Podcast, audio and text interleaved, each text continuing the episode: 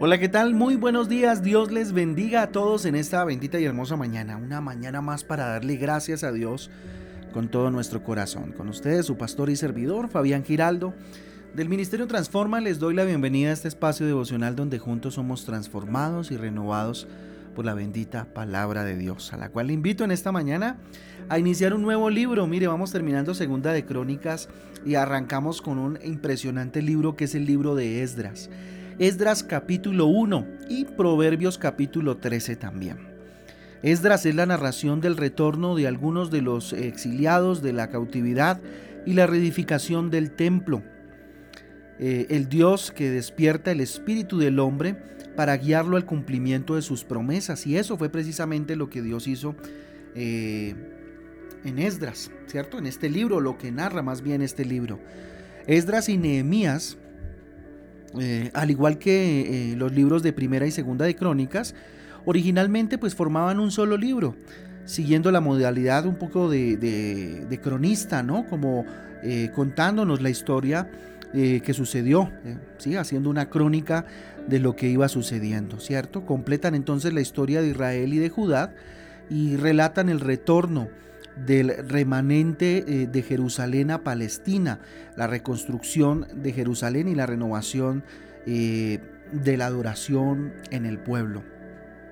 Miren, en este primer libro de Esdras vamos a encontrar eh, que el mensaje central es de esperanza, ¿cierto? De esperanza en quién? En Dios.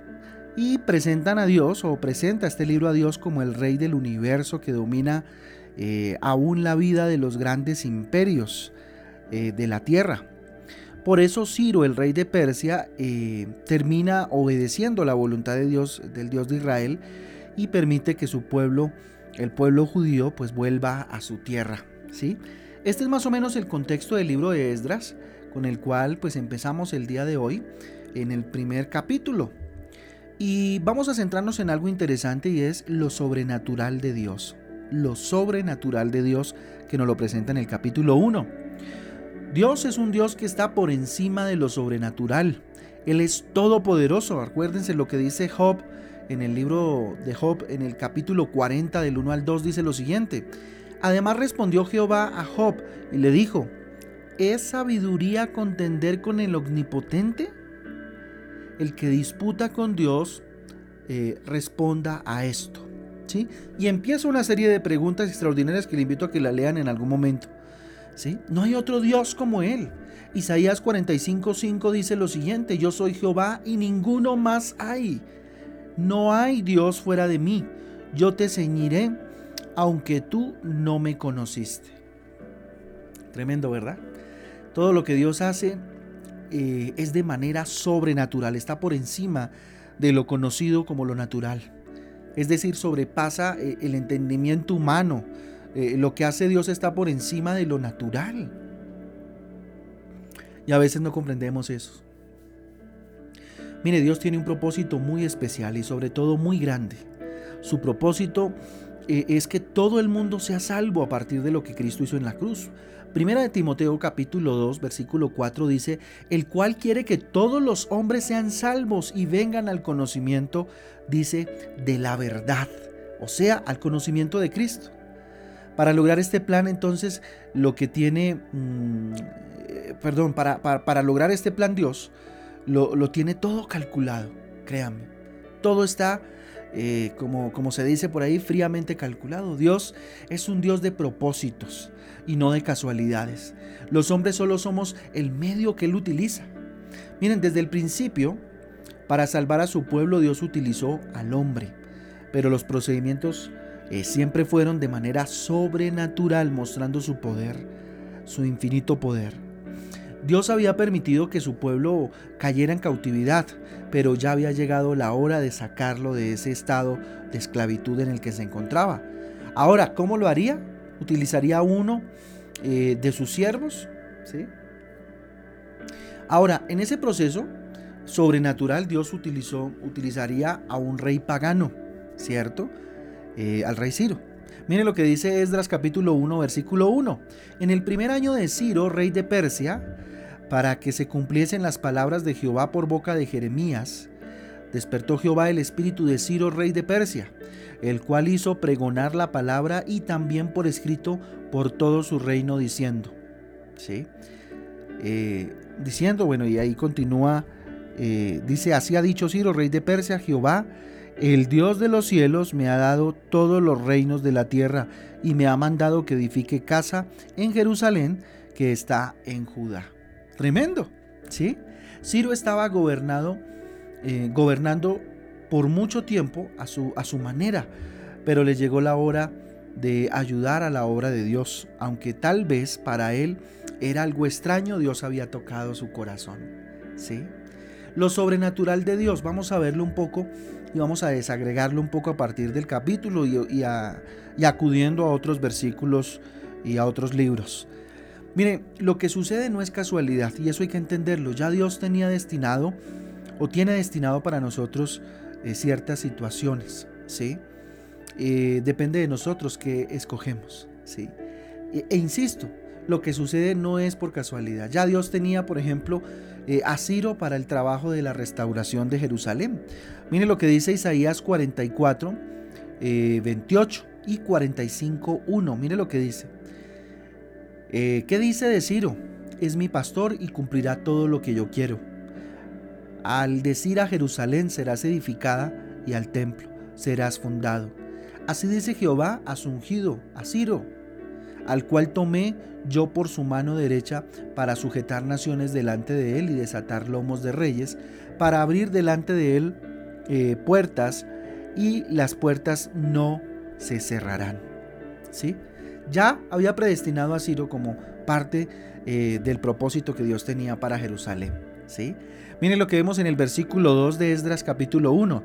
Así ha dicho Ciro, rey de Persia, Jehová, el Dios de los cielos me ha dado todos los reinos de la tierra y me ha mandado que le edifique casa en Jerusalén, en esta eh, que está en Judá. ¿sí? Miren, lo sobrenatural de Dios, que nos muestra que Dios provee de los recursos económicos para su obra. Es Él el que provee los recursos que necesitamos para cumplir eh, los sueños que Dios ha puesto en nuestro corazón. ¿Sí? Versículo 3. Quien haya entre vosotros de su pueblo, sea Dios con él, y suba a Jerusalén, que está en Judá, y edifique la casa de Jehová Dios de Israel. Él es el Dios, la cual está en Jerusalén. Miren, los recursos humanos también son dados por Dios.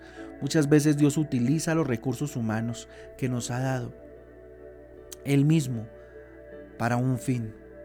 Si tú eres en verdad un elegido de Dios como, como pastor, entonces lo único que necesitas es trabajar en ello.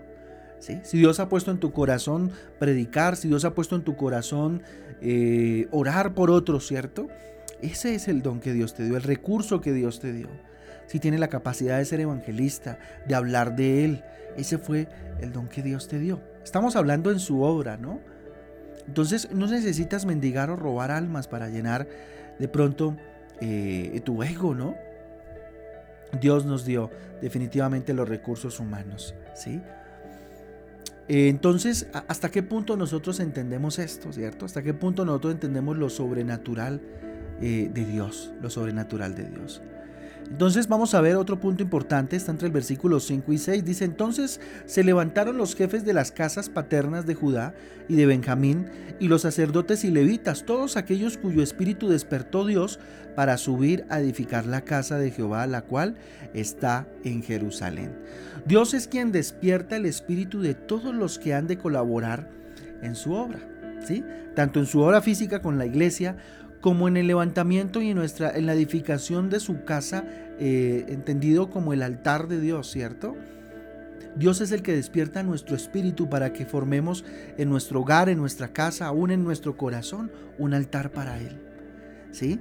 Y Esdras definitivamente muestra cómo muchos se unieron para la edificación de lo que iba a ser definitivamente eh, un, espacio para Dios. El versículo 6 dice, y todos los que estaban en sus alrededores les ayudaron con plata, oro, con bienes y ganado, y con, y con cosas preciosas, además de todo lo que se ofreció voluntariamente. Miren, Dios es un Dios que actúa de manera sobrenatural. ¿Sí? Si tú quieres y anhelas servir a Dios, eh, abriendo eh, en, tu vida un altar para Él de adoración, Dios mismo hará que eso suceda. Y en la iglesia sucede lo mismo. ¿sí? Si en tu sueño de pronto está el predicar, está el evangelizar, está el, orar por los enfermos, el servirle a Dios de alguna manera a través de tu vida, Dios mismo pondrá los recursos para eso, para ello, para servirle a Dios. Ahora la pregunta es, ¿qué tanto eh, tenemos de ese servicio en nuestro corazón. Creemos en un Dios sobrenatural que hace que todo fluya.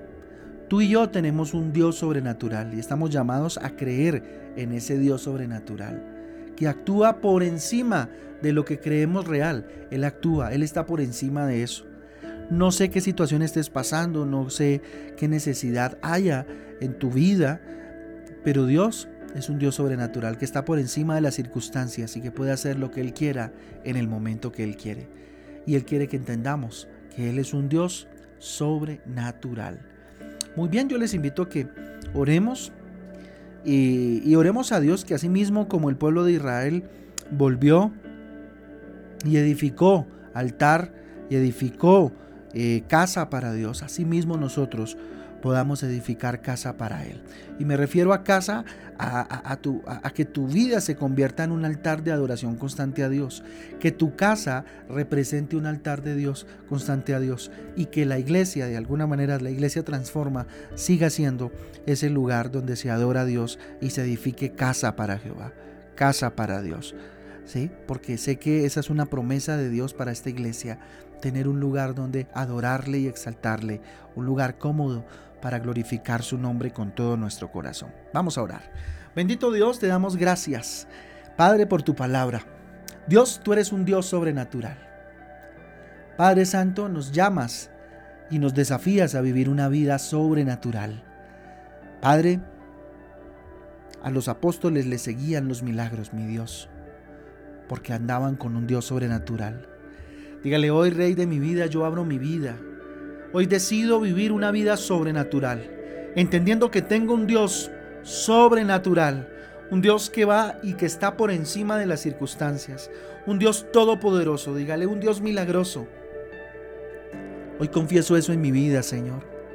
Hoy confieso y creo, Señor, con todo mi corazón, dígale, que la situación por la cual tal vez estoy pasando, Dios, pronto, Señor, si yo, bendito Padre, me arrodillo delante de ti, Tú, Señor, harás que fluya, Señor, y se solucione, Dios. Aquí estoy, dígale Dios. Quiero creer, quiero tener esperanza como tuvieron aquellos que volvían a Jerusalén a reconstruir de las ruinas. Quiero ser uno de esos, Dios. Hoy quiero reconstruir, o, es más, quiero construir un altar de adoración a ti constante en mi vida. Que mi vida, Señor, sea de adoración constante a ti. Que mi casa sea una casa de oración y puerta del cielo, donde se proclame tu nombre, Señor. Hoy oramos por nuestra iglesia Transforma Dios. Hoy levantamos, Señor, oración y clamor. Padre, para que, Señor, muy pronto podamos ver, bendito Padre, una casa edificada solamente para ti, para glorificar tu nombre y exaltarte con todo el corazón. Que sigan nuestros corazones encendidos como una iglesia unida, donde te glorifiquemos juntos y te exaltemos con todo nuestro corazón. Te damos gracias, Padre Santo, pedimos tu bendición para este día y te pedimos te quedes con nosotros, en medio de nosotros, Señor, para tu gloria y tu honra. Te damos gracias por esta semana que pasó, Dios, por lo que vivimos, por lo que enfrentamos, mi Rey, porque tú estuviste con nosotros como estandarte delante de nosotros, Rey poderoso, Dios sobrenatural. En el nombre de Jesús, amén y amén.